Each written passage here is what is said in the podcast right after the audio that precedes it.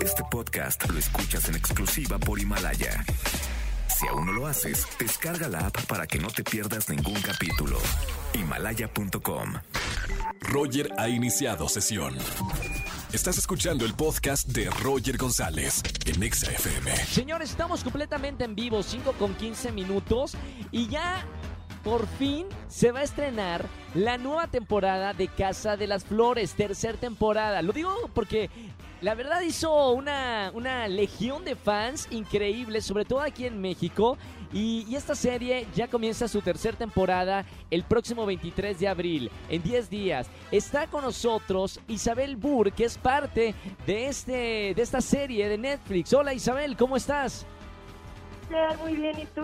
¿Cómo va tu cuarentena? Aquí, aquí estamos en casa, amiga, sin salir. Bueno, nada más para, para la radio me quedo acá en casa. Pero lo bueno es de que tenemos una muy buena opción para ver. Ya, ya me eché todo de Netflix, pero se viene la nueva temporada de Casa de las Flores. Platícame un poquito de este proyecto para ti.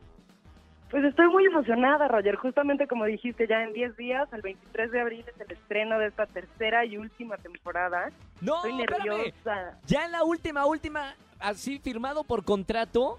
Sí, la última, la última, pero está bueno porque aquí se acaban de responder todas las cosas que se quedaron abiertas desde la primera. Entonces, va a estar muy buena. Háblame un poquito de tu personaje, Virginia de la Mora, eh, del personaje joven, eh, el personaje que hacía Verónica Castro. ¿Cómo fue rodar esta, esta serie? Porque supongo que hay muchos momentos muy cómicos que no puedes dejar de, de reír en el set de filmación. No, completamente, era carcajada tras carcajada todo el tiempo, además de que hicimos muy buen clic, todo lo que nos transportamos a 1979. Entonces, imagínate, desde la ropa hasta el pelo, toda la ambientación, la gente que estaba alrededor, todo, era 1979.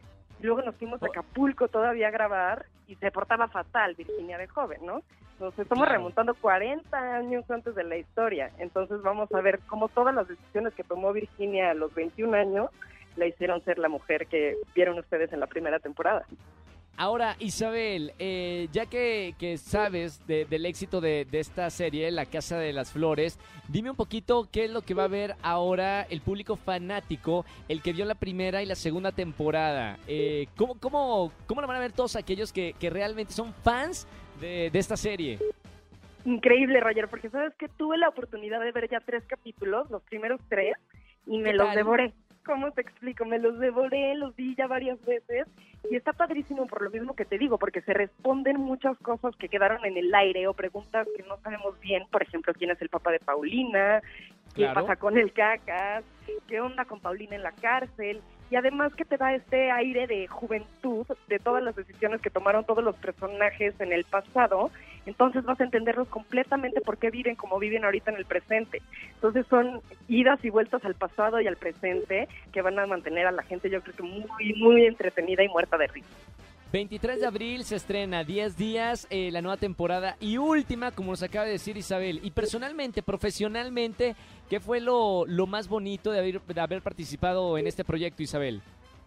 Pues sabes que fue increíble que yo era fan de La Casa de las Flores. La primera temporada me la eché también entera. Y yo dije, qué padre ha de haber sido grabar con Manolo Caro, con todo este Claro. elenco, en esa casa, con ese arte, con esa fotografía. Y pues ahora sí que años después tuve la oportunidad no solamente de, de participar, sino interpretar a uno de los papeles más importantes, que es el de Virginia. Y Virginia pues era muy divertida, como, como lo han visto en el tráiler o lo van a ver en en 10 días. Entonces, pues fue un honor que me consideraran, ahora sí que pasar el casting y ser parte de esta familia de la moda.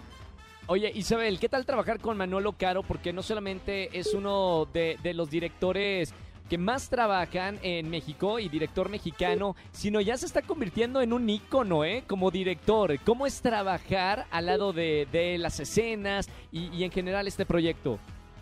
Completamente lo dijiste muy bien, Roger, un ícono. Manolo pues tiene ahora sí que un sello muy marcado, su esencia Sí. es pura, se mantiene fiel a todos sus proyectos y la creatividad que tiene de verdad es sin parar. Yo nada más, cuando leí el guion, me moría de risa yo sola y también tiene partes tristes, entonces también lloraba mucho, pero desde cómo te plantea la escena en un principio, a cómo llegas al set y lo ves todo decorado, y es muy perfeccionista, así de que un pelito volando, otra cosita, un gesto de más, un gesto menos, ahí estaba Manolo en todo presente, y ¿sabes qué fue lo más bonito? Que lo disfrutaba demasiado. Se nota porque aparte, como lo dijiste al principio de esta entrevista, hicieron un muy buen equipo y, se proyecta, obviamente, en esta serie. Se nota que tienen mucha química y por eso nos divertimos tanto desde la primera temporada. Isabel, gracias por esta entrevista. Muchas felicidades por este proyecto. Eh, habemos muchos que somos fanáticos de la Casa de las Flores. Es triste que ya sea la última temporada, pero está buenísimo que ya el próximo 23 de abril vamos a estar eh, con otra buena opción para ver en esta cuarentena. Muchísimas gracias, Roger. Espero que la disfruten muchísimo y que se la devoren como yo me devoré los primeros tres capítulos. Les va a encantar. Se van a saber todo, van a ver. Gracias, Isabel. Te mando un beso muy grande y muy bonita cuarentena. Igualmente, que estés muy bien, a cuidarse. A cuidarse todos en casa. Gracias, Isabel.